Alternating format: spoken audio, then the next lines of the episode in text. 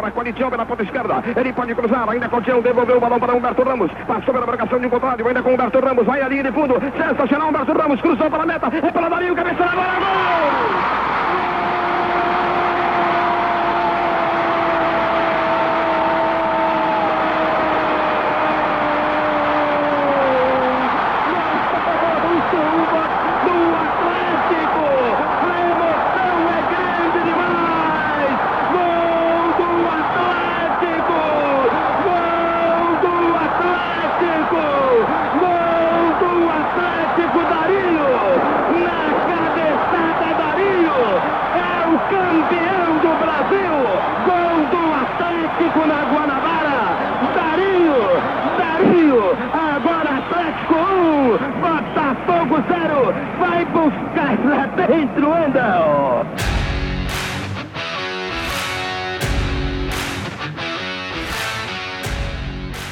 Bom dia, boa tarde, boa noite, ouvinte do podcast Álbum de Figurinhas. Seja bem-vindo, seja bem-vinda ao nosso episódio de número 8.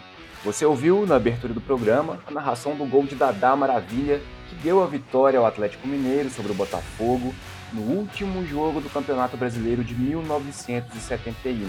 E é esse nosso tema de hoje, uma homenagem ao time campeão de 50 anos atrás e também ao time que acabou de vencer o Campeonato Brasileiro de Futebol em 2021, o galo do Cuca, do Hulk, da massa, tão apaixonada por este clube.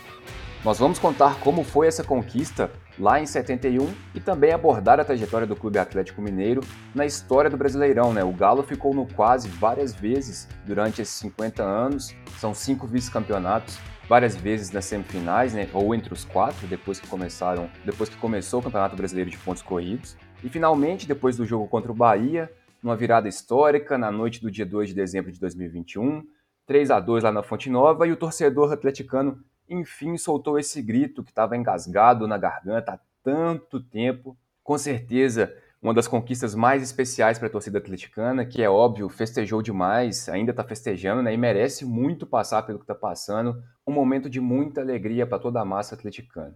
Bom, eu sou o Diogo Rodrigues, eu estou aqui hoje com uma bancada quase 100% alvinegra, sou o único intruso entre o grande Felipe Leite, a gigantesca Maíla Araújo. Mas primeiro eu vou saudar um grande amigo, jornalista, convidado de hoje, Daniel Reis. Como vai, meu caro?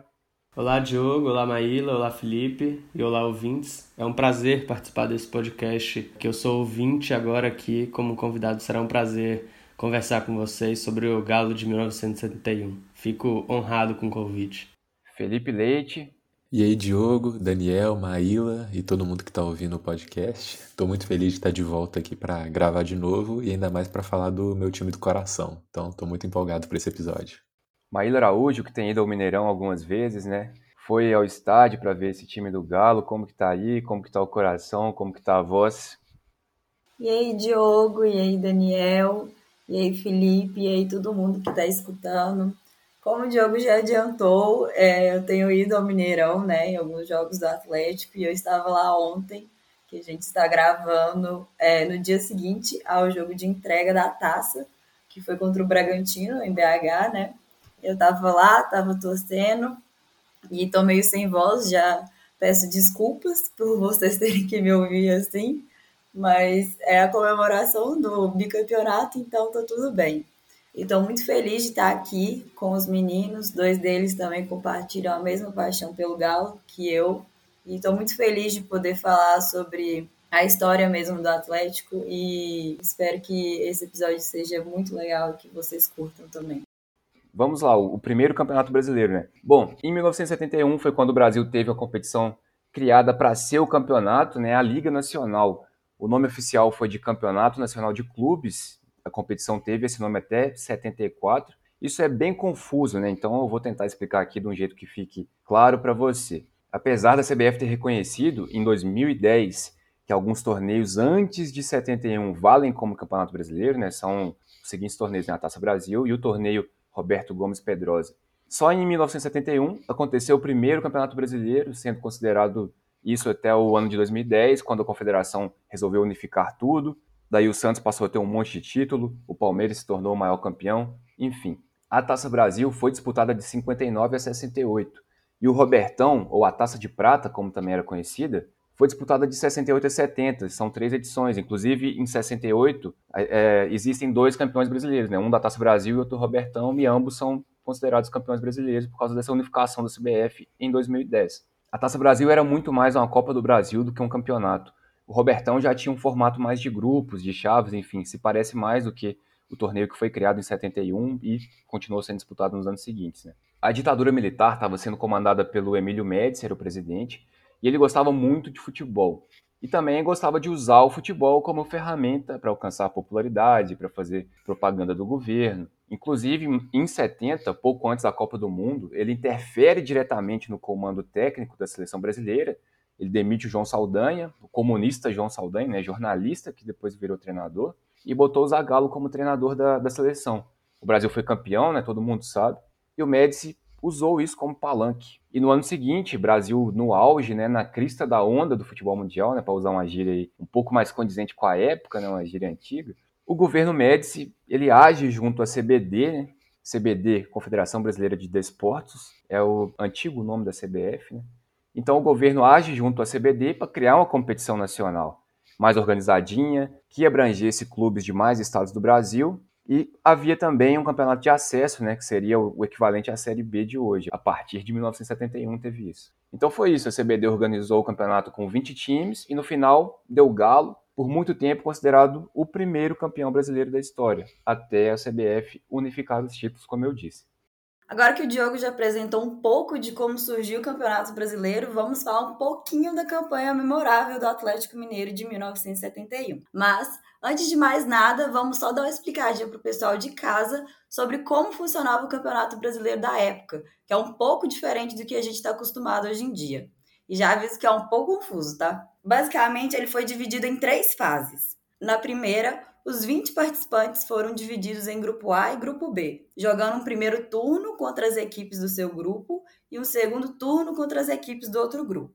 E aí, nessa primeira parte, o Galo ficou apenas atrás do Grêmio no seu grupo. Então, assim, o time se classificou de boa, já que os seis melhores de cada grupo que avançavam. Aí veio a segunda fase, os 12 classificados foram divididos em três grupos. E em cada um deles, as quatro equipes se enfrentavam entre si, em turno e retorno, para que o melhor de cada um fosse para o triangular final. O Atlético se classificou no seu grupo e nas outras chaves, os classificados foram Botafogo e São Paulo. Então, finalmente chegamos na esperada final. Os três melhores clubes se enfrentariam uma vez, jogando uma partida em casa e outra fora. E o primeiro confronto do Galo foi contra o São Paulo, no Mineirão, onde aos 30 do segundo tempo o capitão Odair marcou e garantiu a vitória para o clube alvinegro. E após a derrota, os tricolores receberam o Botafogo em casa e derrotaram os cariocas por 4 a 1. Com esses dois resultados, bastava um empate do Galo contra o Botafogo para que o clube mineiro se tornasse o primeiro campeão brasileiro. E em 19 de dezembro de 1971, o Atlético, com o apoio de cerca de 10 mil atleticanos, foi ao Maracanã em busca do título. E o gol da vitória saiu apenas aos 16 minutos da segunda etapa e foi marcado por ninguém mais, ninguém menos que Dario, da da Maravilha, como a gente já ouviu na narração do começo do podcast. E o centroavante, ídolo da massa atleticana, também foi artilheiro do campeonato, com 15 gols. O time do Galo, que era treinado pelo treinador Tele Santana, ele entrou na final com Renato no gol, Humberto, Grapete, Vantuir e Odair fazendo a defesa, o Odair que era o capitão. Do meio para frente era Vanderlei, Humberto Ramos, Ronaldo, Lola, Tião e por fim o Dada Maravilha. O senhor Elcio Diniz, que é um torcedor fanático pelo Galo, ele estava presente no jogo do título de 71 e vivenciou várias comemorações do Dadá. E ele falou um pouco sobre o artilheiro do time naquele ano.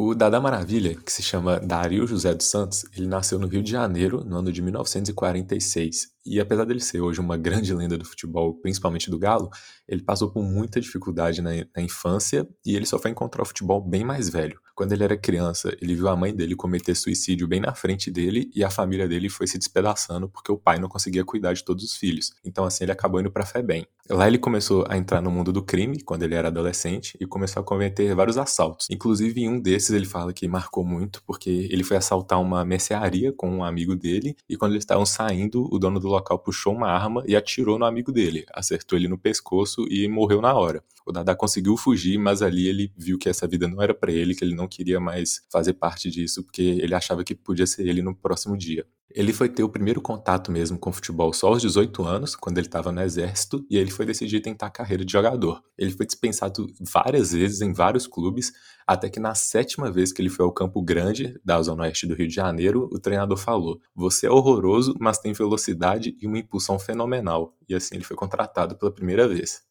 A história do Dadá no Atlético começa quando Jorge Ferreira, que era um diretor do Galo na época, viajou até o Rio de Janeiro na intenção de contratar o meio-campo Carlinhos, que, como o seu Elcio falou, ele foi apresentado no Galo, foi contratado, mas acabou não dando certo. Mas ele foi convencido por um bêbado que estava na porta do Maracanã a assistir o jogo do Campo Grande, porque ele falou que o Galo precisava de um artilheiro e esse artilheiro só podia ser o Dario.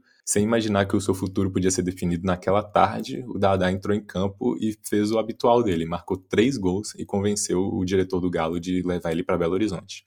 Inclusive, ele falou que quando ele chegou no Galo, ele foi ver um jogo no Mineirão, ele viu o Mineirão lotado, com a torcida gritando Galo, Galo, e ele ficou com muito medo que não ia dar para ele jogar lá, que a torcida ia querer matar ele. Inclusive, o começo dele foi muito difícil. Ele ficou na reserva por mais de um ano, só entrando de vez em quando, até que ele recebeu uma chance no amistoso em 1969 contra a União Soviética. Ele, ele jogou e marcou os dois gols da vitória do Galo por 2 a 1 ele também marcou na lendária vitória do Galo sobre a seleção brasileira, no mesmo placar, e a boa fase dele foi continuando até que ele foi para a Copa de 70, onde ele não entrou em campo, mas ele voltou como campeão mundial. Inclusive, ele falou que no dia da final ele sonhou que o Brasil ia ganhar de 4 a 1 com quatro gols dele. Por mais que ele não entrou em campo e, obviamente, não fez quatro gols, ele acertou o placar. O Brasil realmente ganhou de 4 a 1 na final. E como a Maíla já falou, no ano seguinte, em 71, foi o artilheiro do brasileiro marcando 15 gols. Outros dois nomes que dá pra gente citar de muito importante nesse, nesse campeonato foram o Odair, que é o Odair Bark. Ele era um lateral que defendeu o Galo entre 68 e 73. Ele foi contratado vindo do Vasco e ele mesmo dizia que era um, um jogador muito completo, que se dava bem em todas as áreas do campo e era um líder do time. Tanto por isso que ele era o capitão. Ele discutia com os juízes, cobrava os seus companheiros, e essas atitudes fizeram com que ele ficasse até um período fora do time, treinando separado, mas ele não desistiu de treinar, de continuar dando seu melhor, e aí ele voltou para o time quando o Tele Santana chegou. Ele foi muito importante no título, porque ele foi o vice-artilheiro do time com sete gols, inclusive ele marcou o gol da vitória contra o São Paulo no primeiro jogo do triangular. E o Tele Santana, o treinador, que ele ficou muito marcado no Brasil pelos anos 90 dele com o São Paulo, onde ele foi várias vezes campeão, mas o seu primeiro título nacional como treinador foi esse pelo Galo em 1970 ele trouxe uma filosofia muito diferente para o Galo, que nessa época o, o, time tinha uma relação muito ruim com os últimos treinadores que tinham vindo. Então ele trouxe um método que dava mais liberdade aos jogadores, mas ao mesmo tempo com muita disciplina e respeito, que fizeram com que os jogadores corressem o dobro por ele e também era um símbolo de espírito e de luta do clube. Ele recuperou o capitão Odair e rapidamente ele virou uma figura muito respeitada e querida em BH. Interessante, Felipe, que o Dadá Maravilha, depois do, do, do título consolidado contra o Bahia, né? Teve todo uma, um programa especial na, na Sport TV sobre, né? O troca de passes foi sobre o título do Atlético e eles convidaram alguns, alguns presentes dessa campanha de 71. O Dadá estava lá, foi a, a, estrela desses, né? Desses convidados. Ele falou que pediu para a torcida não esquecer dele, porque, segundo ele, a torcida ia ficar agora só lembrar de Hulk, que o Hulk é isso, o Hulk é aquilo, apesar dele exaltar o Hulk, ele falava, ó, oh, exalte o Hulk, mas não esqueça de dar da maravilha, que dar da maravilha ainda existe, ainda foi importante. Ele mesmo fala que ele, é um, que ele era ruim de bola, era grosso, mas dentro da área não tinha, não tinha, não tinha outro, né? Tem aquela que são três coisas que param no ar é, Beija-Flor, Helicóptero e Dada Maravilha. Então, ele sempre fala isso e sempre fala em terceira pessoa, é uma figura muito emblemática do Atlético e do futebol brasileiro. Né? O Grapete também teve nesse programa. O Grapete tá velho, velho, velho, um senhorzinho assim, muito um velhinho muito agradável ali que, que participou do programa. O Humberto Ramos também participou desse programa. Então, algumas figuras do algumas figuras importantes do título de 71 do Atlético ainda vivas, ainda demonstrando essa paixão e alegria pelo, pelo título de tanto de 71 quanto pelo título de 2021, né? É, Diogo, e o Dada Maravilha também tá bem velhinho, né? A CBF fez um vídeo dele indo buscar a taça na sede da, da CBF e foi ele quem entregou a taça ao Atlético, né? E na hora, é, quem assistiu a festa no Mineirão, no jogo do Atlético Bragantino, viu que no exato momento em que o Atlético levantou a taça, tinham três personagens que tocavam o troféu. Tava o Hever, que é capitão histórico do Atlético e entrou no final daquele jogo. Tava o Júnior Alonso, que foi capitão durante a maior parte do campeonato, e tinha um senhorzinho de barba branca, carequinha. Acho que era o senhorzinho que mais estava emocionado ali ao erguer a taça. O nome desse senhor é Belmiro Oliveira, e pouco antes do Atlético vencer o Bahia e se sagrar campeão, eu pude entrevistá-lo para uma matéria que eu escrevi para o Estadão, chamada Remanescente do título de 1971, massagista é o único bicampeão brasileiro do Atlético Mineiro. Bom, a história do Belmiro no Atlético já dura um tempinho. A verdade é que dos seus 70 anos, 53 foram dedicados ao Atlético. Ele chegou ao clube aos 18 anos, em 1968, para ser auxiliar do massagista Gregório da Silva Santos. Por isso, Belmiro é o único do futebol do Atlético de atualmente que estava naquele triangular de 1971. Devido a esses anos dedicados ao clube, ele virou o ídolo da torcida. Teve pai que registrou o nome do filho em sua homenagem, teve bandeirão organizado pela torcida com o rosto do Belmiro, que até hoje é exibido nos jogos em casa, entre outras homenagens. Quando eu perguntei para o Belmiro sobre as lembranças daquele campeonato, ele citou o gol de falta marcado pelo Odair contra o São Paulo, no primeiro jogo do triangular, segundo ele foi um golaço, e a forma como o técnico Tele Santana incentivava o time. É, ele disse que isso foi algo muito marcante daquela campanha. O Belmiro também contou que uma diferença dessa comemoração de 2021 seria poder celebrar com seus netos. São 13, o número que, coincidentemente, é considerado o da sorte pelo Atlético. É que o 13 é o galo no jogo do bicho, né? e outro que estava nos dois jogos do triangular de 1971 era o Sr. Elcio, que já foi citado pelo Felipe e que hoje tem 74 anos. Em entrevista ao podcast Álbum de Figurinhas, ele relembrou também o clima do segundo jogo do Triangular. Quando a gente venceu o jogo do São Paulo, então a gente, como o Botafogo tinha perdido de 4 a 2, a gente tinha a chance até de não precisar de ganhar o jogo para ser campeão. Então a nossa expectativa era muito grande. E falou sobre o quanto esse título representava para o Atlético naquela época. Até então o Atlético era um time de, de é que de segunda divisão, era um time de, de, outra categoria, Minas Gerais e tal, não era do eixo de São Paulo, né? Então, para a gente chegar nesse estado, era o primeiro campeonato nacional, para nós foi um orgulho, uma emoção muito grande. Segundo o senhor Elcio, naquele dia tiveram caravanas e caravanas de ônibus com atleticanos indo para o Rio assistir a partida, a ponto que a Serra de Petrópolis, um dos caminhos, ficou engarrafada não conhecia o Maracanã. Nunca tinha ido no Maracanã ver jogo e tal. E curiosamente foi esse jogo que eu fui ver o primeiro, foi a vitória do Atlético. A torcida do Galo era maioria, na realidade, porque não é ser Maurício, mas é, foi a que agitou mais. Foi uma noção imensa. A gente saiu vibrando, uma coisa louca. Então, né? A mesma emoção que eu tive em 71 foi a decepção que eu tive em.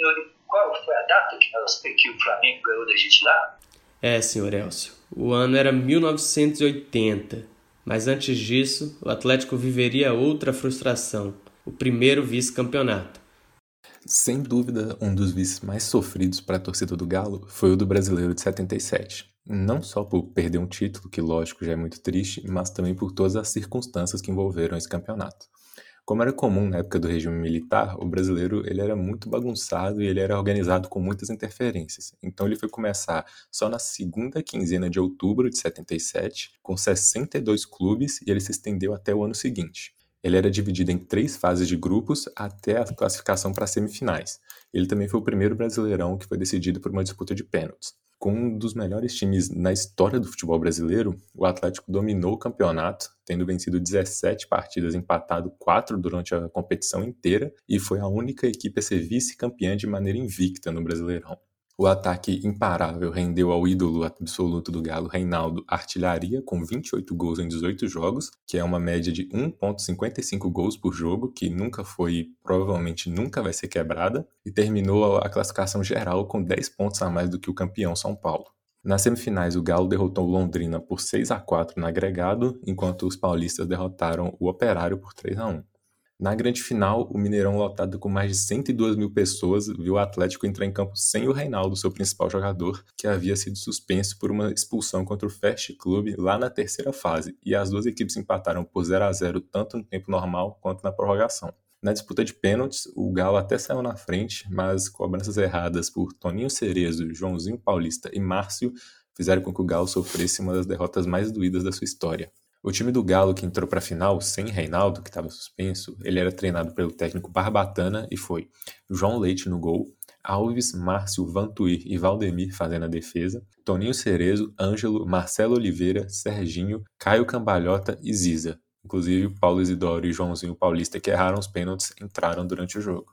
Bom, e depois desse primeiro vice, vamos para 1980, né? O Galo montou dos seus melhores times, se não o melhor da sua história. Com nomes como João Leite, Luizinho, Tônio Cerezo, Éder Aleixo, Palhinha e, é claro, Reinaldo. E no Rio, o Flamengo também vinha com um elenco cheio de estrelas, como Zico, Raul Plasma, Leandro, Andrade, Júnior e Nunes. E até pela qualidade dos dois elencos, não foi surpresa que os dois chegaram na final do Brasileiro de 1980. O Galo buscava novamente seu bicampeonato, enquanto o clube da Gávea tentava conquistar o seu primeiro título na competição. O campeão seria definido após um jogo de ida e um de volta. O primeiro jogo foi no Mineirão, onde o Galo aproveitou o desfalque de Zico e derrotou o Flamengo por 1 a 0 com gol de Reinaldo, sem muita surpresa, né? Com isso, o Atlético poderia empatar no segundo jogo que faria com o título. O tão esperado jogo de volta, que tinha tudo para ser uma grande decisão, teve seu protagonismo roubado por polêmicas com a arbitragem. Mais de 150 mil vozes num calor de 44 graus transformavam o Maracanã Maracanã em uma panela de pressão e embalavam o clube rubro-negro. Aí, logo aos 7 minutos, Zico deu um passe em profundidade para Nunes, que só precisou tocar na saída de João Leite para marcar. O gol trouxe um delírio para a arquibancada e aparentemente para os jogadores também, né? Porque literalmente no minuto seguinte, o maior craque alvinegro entrou em ação, Reinaldo. Ele recebeu a bola dentro da área do Flamengo, driblou três marcadores e chutou. O gol de empate veio junto da sua clássica comemoração, o punho cerrado para o alto. E é claro que foi um balde de água fria que calou o Maracanã. O jogo foi ficando mais emocionante, com o Flamengo vindo para cima e o Atlético jogando contra-ataque, e a insistência dos cariocas teve resultado. Aos 44 minutos, após uma cobrança de falta para a área, a bola sobrou para Zico, que deu um chute alto sem chances de defesa para João Leite. O Maraca explodia em festa mais uma vez. A decisão estava aberta para o segundo tempo. O Galo, em busca do empate, ia para cima do Flamengo, que respondia no mesmo nível. Até que um baque aconteceu com os atleticanos anos. Reinaldo, principal atacante do time, sentiu uma distensão na coxa e não pôde ser substituído porque as três alterações já tinham sido feitas. Era apenas 12 minutos do segundo tempo e o Galo já ficava basicamente com um homem a menos. O Rei, que sofreu muito ao longo da sua carreira com as lesões, ainda teve que ouvir gritos da torcida do Flamengo chamando de bichado. Mas mesmo assim, sete minutos depois da sua contusão, Camisa 9 surpreendentemente marcou o gol de empate e calou o Maracanã mais uma vez. O Galo, mesmo com resultado em mãos, continuava atacando o Flamengo. E um pouco depois, a arbitragem começou a roubar a cena. Após um impedimento mal marcado pelo Bandeirinha, Reinaldo impediu a reposição de bola flamenguista. O juiz, José de Assis Aragão, simplesmente expulsou o atacante com o vermelho direto. E o Atlético perdia injustamente uma das suas principais armas. O Fla, com toda a vantagem nas suas mãos, foi para cima e aos 37 virou o jogo com Nunes e o primeiro campeonato brasileiro do clube carioca ficava mais perto. Antes do fim do jogo, o Galo ainda teve mais duas expulsões de Chicão e de Palhinha, e com oito jogadores em campo, o Galo ficava com seu segundo vice e com a última chance dessa geração brilhante de conquistar o título do Campeonato Brasileiro.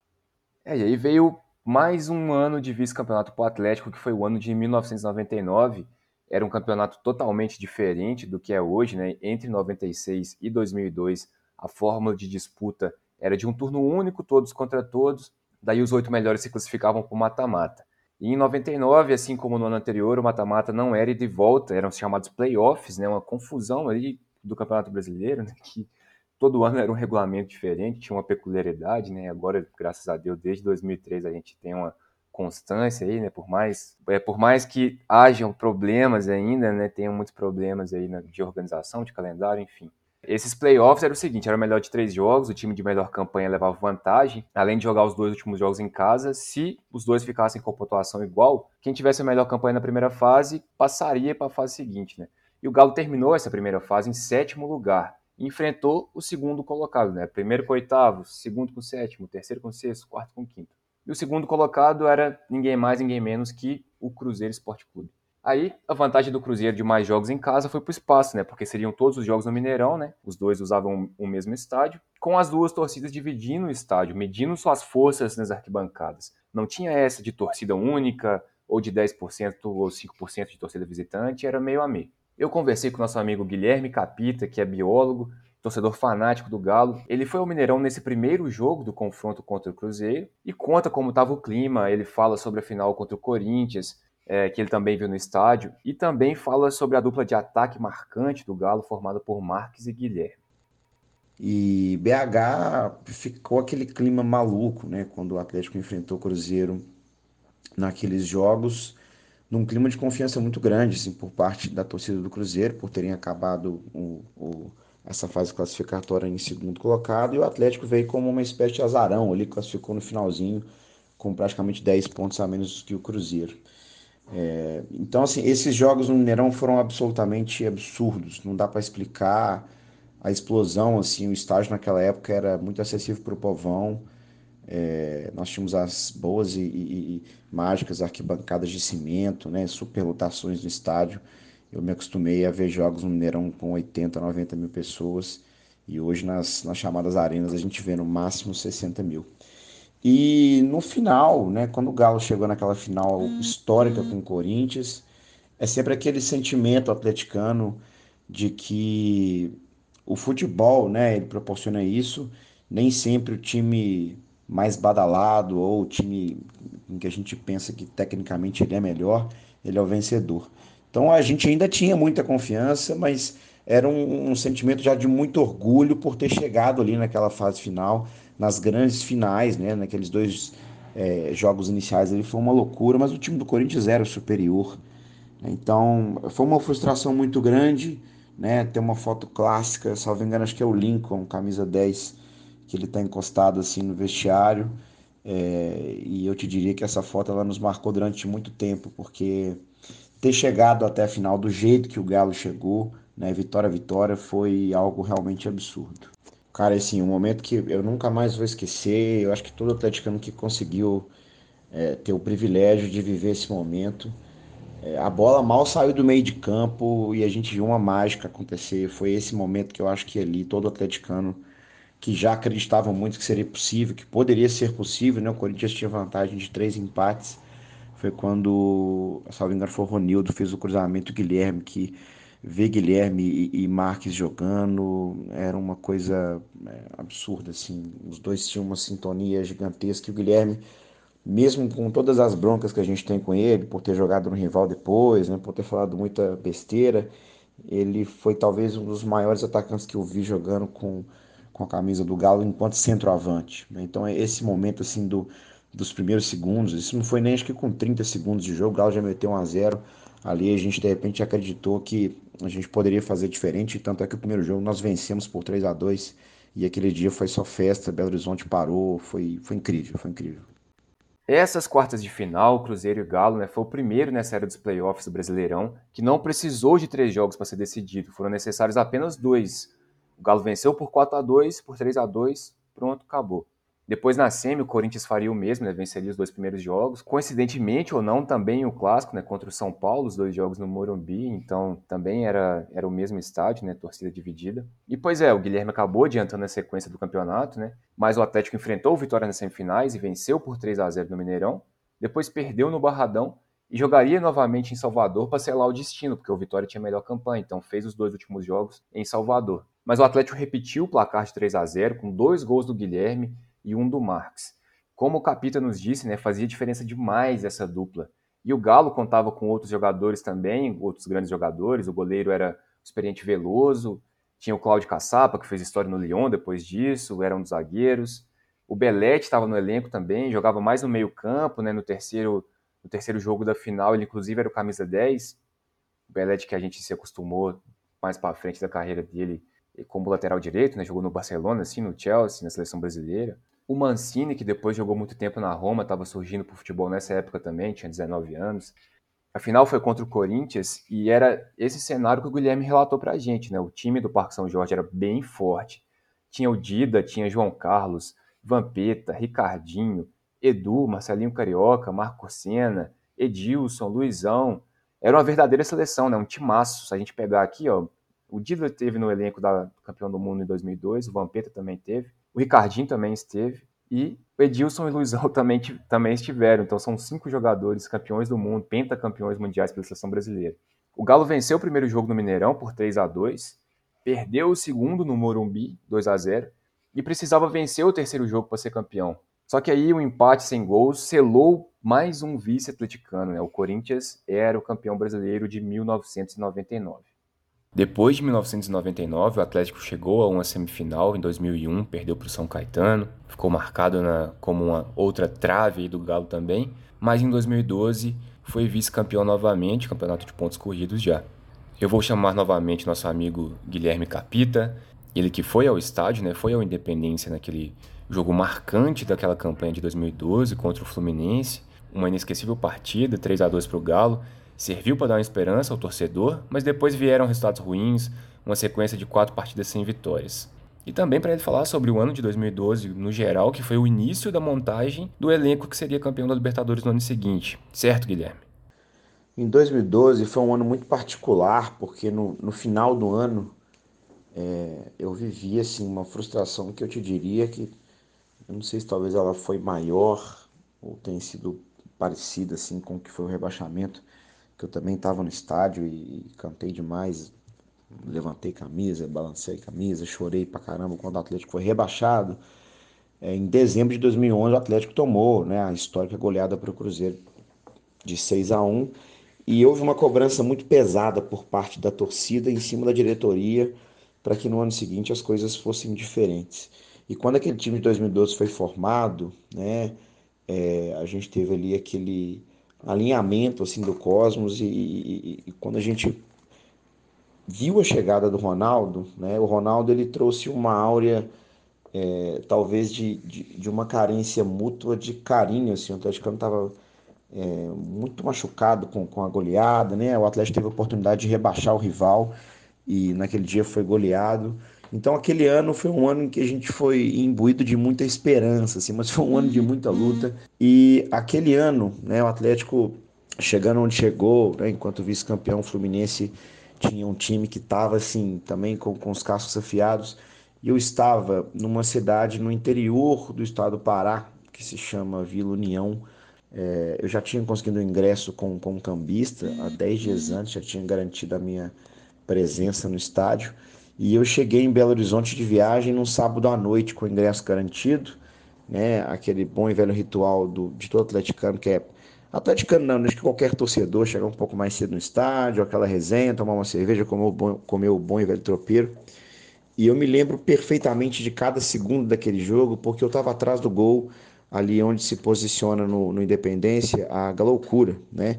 É, ali fica uma área bem exclusiva para organizada e eu estava posicionado é, literalmente atrás da trave esquerda do goleiro.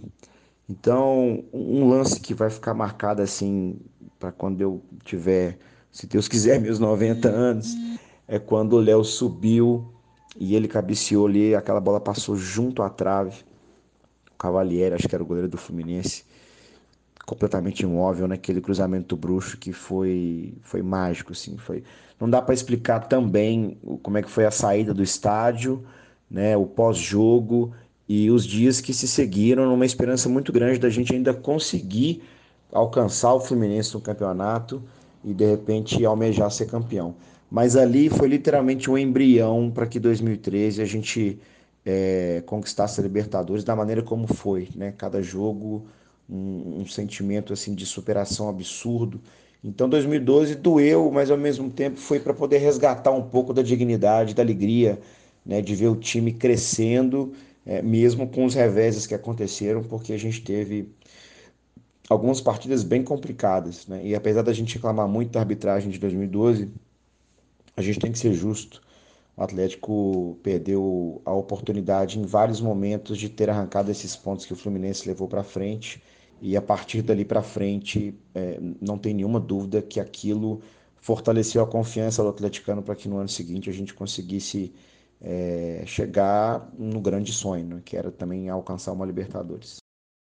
Bom, e como nosso querido amigo Guilherme Capi também citou aí, para falar de 2012, acho que não tem como a gente não citar 2011, né? Galo vinha de um momento péssimo e a reestruturação era mais que necessária. E ele também falou da chegada do Ronaldinho, que foi uma coisa que acho que nenhum atleticano estava esperando. Acho que foi o momento da virada da chavinha, sabe? De que o Atlético não iria passar por mais um ano lutando para não cair. E acho que as outras contratações também foram essenciais para isso. Tipo, o Ronaldinho era uma aposta que poderia dar muito certo ou muito errado. Então, assim, a chegada do Vitor, quem lembra da famosa tweetada do Calil falando: torcida mais chata do Brasil, se o problema era goleiro, não é mais. Vitor é do Galo. É, e teve a chegada do Jô também, que não estava exatamente no momento bom. A própria consolidação do Bernardo profissional também foi muito importante para esse time de 2012. Então é isso, foi o começo de um time que realmente ia lutar por títulos. E foi assim em 2012. O Cuca conseguiu dar uma nova cara pro time, começando a famosa bagunça organizada dele e um time bem ofensivo que ia para cima dos adversários sempre. E não foi à toa que tiveram várias vitórias marcantes durante o campeonato, igual essa que o Guilherme citou aí contra o Fluminense na Independência. E aproveitando que eu citei a Independência, né, acho que é legal a gente lembrar de como o Galo adotou o estádio e o transformou junto da sua torcida num caldeirão que era muito difícil para os adversários jogarem. A Independência tinha passado por uma reforma e tinha acabado de ser reinaugurado. E o Atlético passou a mandar seus jogos lá, né? E em 2012 o Galo simplesmente não perdeu nenhuma partida jogando no Horto. Foram 19 jogos com 15 vitórias e 4 empates, resultando no aproveitamento de 84,8%. E acho que o time ainda não estava maduro o suficiente, por isso acabou perdendo pontos importantes e até bobos contra adversários que estavam na parte de baixo da tabela. Isso é e sempre foi a cara do Atlético. Você pode perguntar para qualquer atleticano se ele tem mais medo de jogar contra um time que está lutando para não cair ou contra um que está disputando o título. A resposta com certeza vai ser a primeira opção, porque o Galo sempre gosta de perder esses jogos teoricamente mais fáceis. E no fim, 2012 foi um vice que a torcida lamentou muito, mas também foi um momento que percebeu que o time estava se reestruturando e estava voltando mais forte, como há muito tempo não se via. Foi a volta do Atlético Mineiro para a Libertadores depois de 12 anos. E pode ter certeza que essa volta valeu muito a pena, porque a gente já sabe como foi a história da Libertadores de 2013, né? Enfim, doeu muito bater na trave mais uma vez, mas foi um momento de mudança para o Embalados pelos anos fantásticos de 2013 e 2014, com os títulos da Libertadores e da Copa do Brasil, o Galo chegou com muita força atrás do título de campeão brasileiro de 2015, que ia ser para completar os três anos seguidos com os três principais títulos. A equipe que era comandada por Levi Coupe e liderada dentro de campo pelo centroavante argentino Lucas Prato na sua primeira temporada, começou o campeonato com um empate em São Paulo contra o Palmeiras por 2 a 2. A equipe logo pegou o ritmo e foi acumulando bons resultados, até chegar na liderança na 11ª rodada, depois de uma vitória por 3 a 1 contra o Internacional lá no Sul. O Galo manteve essa posição até a 17ª rodada, quando empatou por 0 a 0 com o Goiás. Nessa mesma rodada, o Corinthians assumiu a liderança e o Galo caiu para segundo, e assim ficou até o restante do campeonato. Assim como nos outros anos, que nem a Maíla citou, o principal fator que prejudicou o Galo foi a falta de consistência ao longo da competição. O time perdeu quatro das últimas oito partidas, inclusive uma derrota para o Corinthians dentro do Independência por 3 a 0 que praticamente matou as esperanças de título e deu a, a vitória do campeonato para o time paulista. Duas partidas que ficaram bastante marcadas nessa temporada foram 3 a 1 contra o São Paulo no Mineirão, com direito a hat-trick de Lucas Prato, porque antes desse jogo o Alexandre Pato tinha dito que o Mineirão era campo neutro e que o Atlético não tinha a mesma força que tinha como tinha lá na Independência, e a gente viu que não era bem assim. E uma vitória por 1 a 0 sobre o Joinville, que foi o primeiro jogo do Galo às 11 da manhã em um Brasileirão. Foi nesse ano que começou a ter esses jogos e foi o primeiro do Galo. Esse jogo teve o terceiro maior público desse campeonato, com 55.980 87 pagantes e um deles foi eu, um dos poucos jogos do Galo que eu pude ir, mas nesse eu tava lá para ver a vitória do Galo. O time base do Galo naquele time era Vitor no gol, Marcos Rocha, Léo Silva, Gemerson e Douglas Santos na defesa, Rafael Carioca, Dátolo, Giovanni Augusto, Thiago Ribeiro, Luan e Lucas Prato liderando o time lá na frente. Muito inteligente o senhor Alexandre Pato, né, provocar a torcida atleticana desse jeito. Vai lá e toma três, né? Vamos pular aqui cinco anos para a gente falar de uma campanha mais recente, né, bem recente, até porque o campeonato acabou esse ano, né? Vamos falar sobre a campanha do Campeonato Brasileiro de 2020.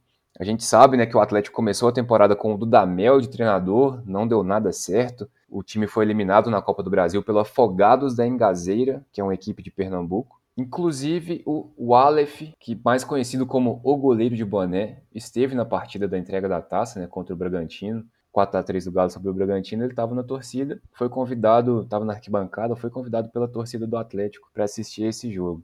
Porque justamente foi um marco para a equipe do Atlético, né? É, essa eliminação por Fogados da Engazeira, e depois vem o argentino Jorge Sampaoli, de 7 em 7 reforços, ele foi mudando a cara do Atlético, ganhou o Campeonato Mineiro, daí foi contratando ainda mais, foi, foi se reforçando ainda mais, e entrou na briga para conquistar o título brasileiro. Foi um campeonato durante a pandemia, né, sem torcida, nenhum jogo do campeonato teve torcida. Foi um brasileirão que os times lá de cima oscilaram muito, né, teve aquela piada que às vezes vira e mexe tem no Campeonato Brasileiro, né, de que ninguém quer ganhar o campeonato, né, porque os times lá de cima vão perdendo pontos em jogos teoricamente fáceis, enfim. E o Flamengo se sagrou campeão, bicampeão, depois ganhou em 19 também com o Internacional de Porto Alegre em segundo, o Inter que agora passa a ter o maior jejum de título brasileiro, e o Atlético terminou na terceira posição, apenas três pontos atrás do Flamengo. Bom, em 2021, o Galo, o Galo ganhou, né? Eu queria saber dos meus amigos aqui presentes como eles veem essa evolução do time de 2020 para o time de 2021, além dos reforços, né, de Nacho, Hulk, Diego Costa, o que teve de diferente, como vocês enxergam o desempenho do Atlético nessas duas temporadas? É, eu acho que o Galo de 2020 é um pouco parecido com o de 2012. Era um time que vinha de uma reestruturação, já com peças importantes, jogava futebol muito ofensivo, mas faltava um equilíbrio ali na parte defensiva. E os reforços pontuais ainda eram necessários, né? O elenco estava sendo montado, mas ainda tinha algumas deficiências. A prova disso foi aquela dependência que o time teve ano passado, né? Ele machucou nas últimas partidas do brasileiro e o time perdeu basicamente todo o seu poder ofensivo. Acho que outra coisa que fez muita diferença diferença foi a volta da torcida nos estádios, ter a massa apoiando o time. Acho que fez muita diferença pro emocional dos jogadores. Ano passado parecia tudo muito distante, se o Atlético tomasse gol, os jogadores já sentiam o golpe e ficava por isso mesmo. E agora não, se o Atlético toma o gol, a torcida vai, canta mais alto e empurra o time pra vitória, igual foi contra o Fluminense, por exemplo. E é realmente o 12 jogador. E obviamente, né, a gente não poderia deixar de falar dos reforços. O tanto que Hulk e Nath foram importantes para esse time não é brincadeira, né? O próprio Cuca, que apesar apesar dos pesares, né, conseguiu fazer uma gestão muito boa do elenco. O time de 2020 foi a base montada ao longo da temporada, então em 2021 também ter começado um trabalho desde o início do ano foi importante para dar consistência e tal. Então é isso, acho que foi a junção desses fatores aí. É, como a Maíla falou, eu acho que o principal é o estilo do time ser, ser, bem controlado, tanto no ataque quanto na defesa, não ser um time que aposta tudo lá na frente. Nesse momento, após 37 jogos, o Galo tem o mesmo tanto de gol mar, gols marcados no brasileiro quanto no ano de 2020 inteiro, com 64 gols, mas sofreu 15 gols a menos. E no ano passado o Galo perdeu para times como Goiás, Vasco e Botafogo, que foram três times rebaixados. Então acho que essa principal diferença foi essa força defensiva, que passa não só pelo trabalho e estratégia do Cuca, como também pelo olhar dele para os jogadores, né? Como o Nathan Silva, que estava emprestado e ele pediu para voltar para o time, como o Mariano, que foi pedido do São Paulo, mas não era titular com ele. O Cuca transformou ele no titular e o cara é uma peça fundamental nesse time. Então acho que o principal reforço, além da torcida, mas que é reforço para todo o time, né, no Brasileirão. Então o principal reforço do Galo, acho que foi essa solidez defensiva. Pois é, né? E com a principal estrela, né, o Hulk, artilheiro do campeonato por enquanto, né, com 19 gols por enquanto com 19 gols, né? A gente provavelmente ele vai ser o artilheiro mesmo, dificilmente vai ser ultrapassado. Mas a gente gravando aqui faltando faltando uma rodada só, né? Então, muito dificilmente o Hulk vai ser ultrapassado, mas ele foi uma peça fundamental e eu confesso que que no início do ano, quando ele veio para o Atlético, eu, eu não esperava tanto dele assim. Esperava que fosse um grande jogador, né? Porque ele é um bom jogador, sobretudo para o nível aqui do campeonato. Mas eu não, não imaginaria nunca que seria isso tudo. Inclusive, eu estava achando que a torcida atleticana estava exagerando com o Hulk. Tava, para mim, na minha visão da época, né, lá no início do ano, fevereiro, março, estava pensando que ó, a torcida tá, tá achando que veio o Ronaldo Fenômeno. De fato, ele não é o Ronaldo Fenômeno, né? Só que o jogador que ele foi, ele foi o jogador fundamental e não só fazendo gol, mas muito inteligente, né? Ele, ele com o Nacho ali, uma dupla que, que deu certo. O Nacho, apesar de ter caído de produção um pouco no final, né? Ter problemas físicos também. Foi a temporada que o Nath jogou mais jogos né, em toda a carreira dele. É, essa combinação, né, os dois muito cerebrais, o Hulk, além da força, ainda tem muita inteligência, então extremamente fundamental para essa conquista do Atlético. Né? O Keno, é, foi citado aí a Keno Dependência de 2020, né? ele, ele sofreu lesões durante essa temporada, mas é um jogador que quando o Atlético precisou, ele estava lá, né? sobretudo no jogo decisivo do título, né? no jogo contra o Bahia. Ele é um jogador que é muito liso, né? usando uma gíria do futebol. Ele é muito liso, muito muito habilidoso. O gol que ele fez contra o Bahia de empate foi um golaço, que ele carrega a bola muito junto ao pé, assim, né? Característica de um de grandes jogadores que possuem essa característica. E o terceiro gol também, né? O gol da virada foi um gol de técnica, assim, de inteligência, enxergou o espaço, bateu na bola no tempo certo, jogou no cantinho. Então, é, nessa reta final, o Keno foi muito importante, além do Nath, do Diego Costa, que um pouco mais apagados, mas enfim, Hulk, a grande estrela do Atlético Mineiro, no ano de 2021. Isso é falar mais que o óbvio, né? Bom, eu fiz a pergunta aqui para os comentaristas, né, para os jornalistas. Agora eu quero fazer a pergunta para os três torcedores do Atlético, né? Estou falando aqui com três atleticanos. Só eu, de nós quatro aqui, não sou atleticano. Queria saber qual que é o sentimento, né? Qual, como que é soltar esse grito que estava engasgado há tanto tempo, não para vocês que são mais novos, né, que não tem 50 anos ainda, obviamente, mas estava engasgado há tanto tempo para a torcida do Atlético, né? Qual que é o sentimento? Eu sei que imagino como, como deve ser, mas queria ouvir a palavra de vocês, né? O sentimento de, de ser campeão depois de tanto tempo, uma conquista tão bonita assim, com torcida indo no estádio, né? Tenho certeza que foi especial e gostaria de ouvir as palavras de vocês. Bom, eu vou descrever com a frase que eu escutei de um outro torcedor, um, um senhor que assim como o senhor Elcio também foi na final de, 70, de 71, desculpa, contra o Botafogo. E ele disse que esse título de 2021 vinha para exorcizar as frustrações é, passadas do Atlético ao se tratar de Campeonato Brasileiro. Então, que a gente não precise bater na trave tantas vezes agora para conquistar o próximo título. Então, acho que é isso, exorcizar o, essas frustrações passadas do Atlético. Não, assim, é lógico, eu já vi o Atlético ser campeão de coisas importantes. Eu vi o Galo ganhar a Libertadores quando eu tinha 11 anos, que é tipo o maior título da história, o maior título que um clube sul-americano pode ganhar, tirando o Mundial, né? Mas aí já é um caso muito raro. Eu vi o Galo ganhar a Copa do Brasil mais incrível de todas, em 2014. Só que, mesmo vendo o time ganhando esses títulos, vendo o time, março, jogando bem, eu sempre pensava, o Brasileirão acho que não é algo pra gente, não é possível. Porque se meu pai, em mais de 50 anos, não viu vários timaços na época de mata-mata ser campeão, é Eu que, pô, vendo o Galo todo ano dessas tropeçadas, que vou ver o time conseguir ser campeão no pontos corridos, que é tão grande, é o campeonato tão longo. Então, tipo, a cada rodada e vendo, vendo o jogo numa tensão inacreditável, eu vi cada jogo desde a primeira rodada como se fosse uma final, como se fosse a final da Libertadores, o nervosismo e o alívio que deu no final de, de, comemorar com meu pai, que é atleticano fanático e mal lembra do título de 71, e aí poder comemorar isso com ele, com toda a minha família e tirar esse peso, principalmente, né? Porque eu acredito que essa reformulação que o Galo tá tendo, eu acredito, eu espero que a gente colha vários frutos em, em um futuro próximo, mas, tipo, tirar esse peso finalmente das costas, não só de ser campeão, mas de ser campeão do Brasileirão, do pontos corridos, 38 rodadas, cara, é tipo uma felicidade e um alívio absurdo de finalmente poder estar tá vendo isso.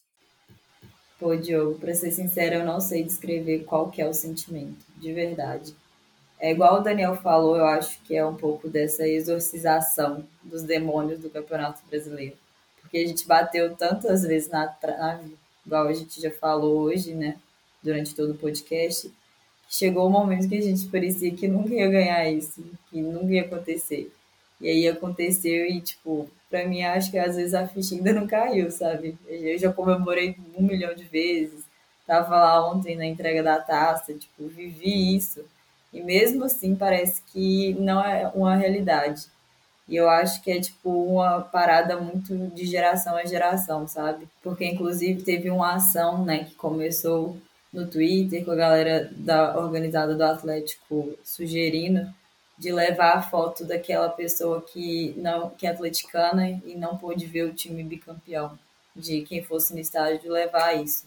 E o Mineirão abraçou essa causa e antes do jogo começar, a gente teve um minuto lá de palmas e tal, e para todo mundo levantar a foto de quem. Aí eu tô começando a chorar aqui quase. Para levantar a foto de quem não tá mais aqui para ver esse título. mas que com certeza estariam muito felizes de ver. E eu acho que é isso, sabe? O futebol é mais do que o esporte e acho que essa ação, esse campeonato é, representa bem isso, sabe? E agora é isso, o Galo chegou, a gente vai ser campeão mais vezes, eu espero, com menos tempo de jejum. E, enfim, é isso. O Atlético é tudo na, na minha vida e na vida de milhões de atleticanos. E eu perguntei também ao torcedor Guilherme Capita, né? Qual que era o sentimento do atleticano para 2021 desde o início do ano, né? Como estava o, o, clima no Mineirão no jogo contra o Fluminense, é um jogo que, que ele assistiu de dentro do estádio, né? E como foi para o torcedor segurar essa ansiedade, né? Estando muito próximo do título, mas sem poder comemorá-lo ainda. O Galo passou algumas rodadas aí nessa expectativa, daí finalmente o título veio contra o Bahia numa virada histórica. Pedi para ele falar um pouco mais sobre isso para a gente é, a esperança de que com um aporte financeiro maior né, dos, dos, que, dos que a gente chama de mecenas do clube, que fazem a gestão do próprio dinheiro que investem em conjunto com a diretoria executiva, é, nós tínhamos uma esperança de que, de repente, a gente poderia é, conseguir algo diferente, algo de grande esse ano, porque a gente sentiu que o brasileiro não veio, mas o time estava no caminho muito certo, sabe? E quando a gente chega no final do ano de 2021, né, e, e relembra assim toda a trajetória ao longo do ano, eu confesso que quando eu cheguei no Mineirão, é, faziam praticamente dois anos que eu não pisava no Mineirão, pandemia, né? Eu, eu sou um Belo Horizontino que me radiquei no interior durante sete anos. Eu botei o pé na Lagoa da Pampulha e, por coincidência, eu dei de cara com o ônibus Atlético, então foi choro do início ao fim. E lá dentro, é, aquele sentimento também de, de euforia, mas ainda tinha aquele pedacinho de desconfiança, sabe? O atleticano, assim como um bom mineiro, ele é desconfiado, a gente estava é, muito machucado né, de, de viver aspirações em relação ao brasileiro em específico. E depois do primeiro gol, foi interessante ver o comportamento da torcida, ninguém parou de cantar, todo mundo continuou muito confiante. Esse time do Galo é muito maduro mentalmente, né? E aí com o empate, depois a virada, é, eu posso te descrever assim que ao final do jogo eu nunca vi tanta gente de maneira compulsória, é, instantânea e concomitante chorando do jeito que, que estavam chorando. Eu chorei demais, lembrei do meu irmão que infelizmente não, não pôde viver nem vivenciar esses momentos. Lembrei do meu tio que sempre estava no estádio com meu primo que estava lá comigo. Lembrei do meu pai que viu datas históricas no Mineirão, década de 70, né, a perda do título em 77, é, e eu evitei cantar é campeão ao máximo, é, inclusive nos últimos minutos, assim, nos últimos dois minutos, a torcida começou a gritar é campeão, e eu puto, xingando todo mundo, aí sim, quando o juiz apitou, eu não resisti, gritei mesmo, soltei o grito é campeão, é, e ali foi só alegria, né, para que a gente pudesse chegar tirar um pouco dessa ansiedade, assim, desse nó na garganta de, de poder gritar. Mas repito, né? Depois do momento de êxtase, de adrenalina no talo, que a gente parou e pensou, putz, temos que ganhar pelo menos mais um jogo. O Atlético é mestre em deixar a gente assim com o coração na mão, mas o jogo contra o Bahia é, coroou o que é a história do Atlético, né? É um time que colecionou viradas históricas, então não podia ser diferente num roteiro maluco, num dia em que eu particularmente vivenciei assim, de, modo muito intenso. É, e como eu tenho é, dito ultimamente, foi para a gente celebrar o ser atleticano. Né? O título é óbvio que qualquer clube, qualquer agremiação tem como principal referência é, chegar ao título, mas é a celebração do ser atleticano. E isso para a gente é maior do que tudo, né? Não é à toa que o time é da grandeza que é, mesmo estando entre os ditos gigantes do futebol brasileiro e o único com um jejum de 50 anos sem ganhar essa taça tão desejada. Então, eu acho que toda essa história que a gente contou aqui, desde 99 até chegar a 2021, ela conta muito sobre isso, assim, né? Da, da resiliência do atleticano, insistência do atleticano, da persistência de mesmo com tantos sofrimentos, né, com tantos reveses, acreditar que um dia chegar a nossa hora e finalmente ela chegou. Pro terceiro gol, bola pro Natan, rolou pro Keno, vai fazer pro gol, caixa! Caixa! Caixa! Caixa! Gol!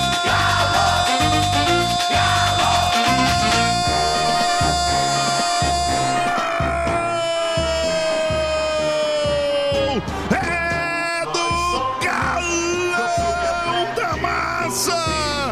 Keno, Keno, aos 31 minutos da etapa complementar, recebeu, ajeitou na meia lua da grande área, enfiou um balaço inapelável, a bola vai pro fundo do barbante.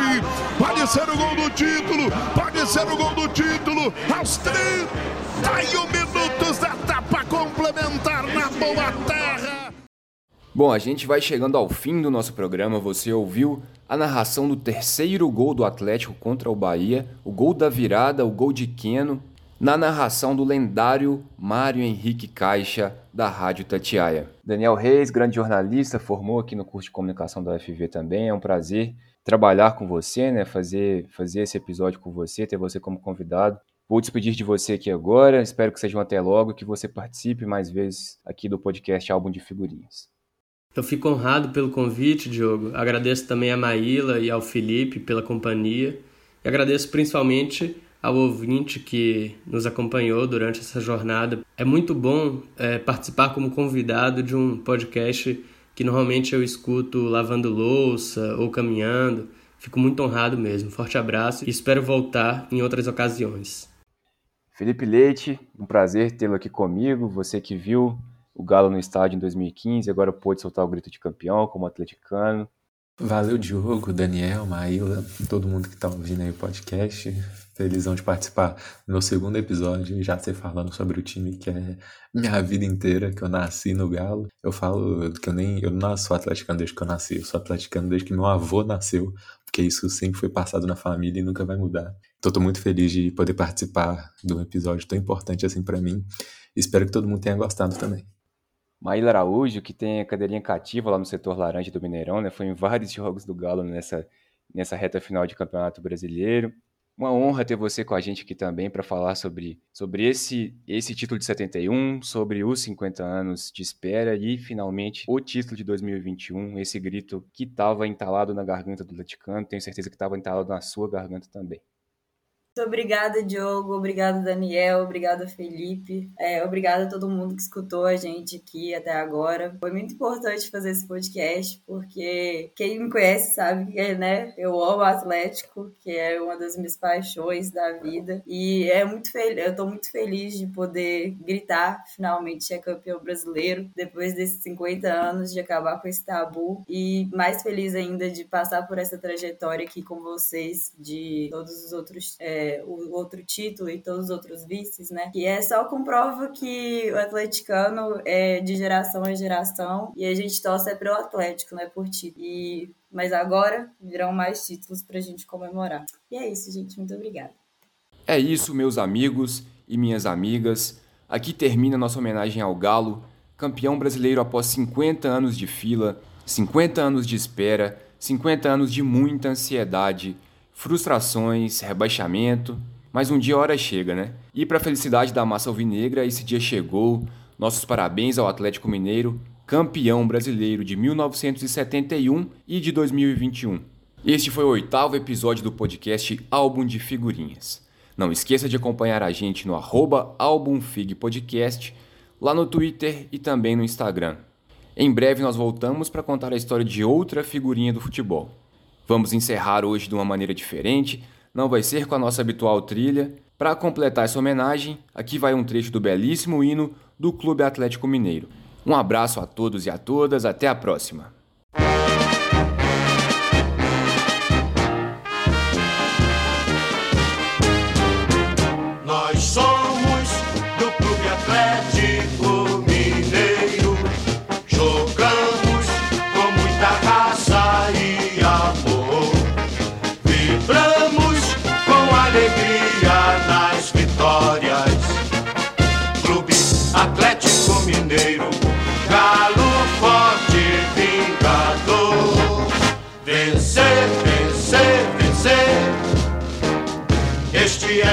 Nosso ideal.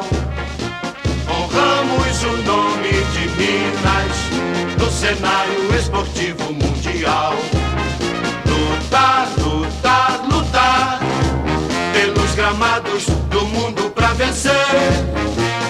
Clube Atlético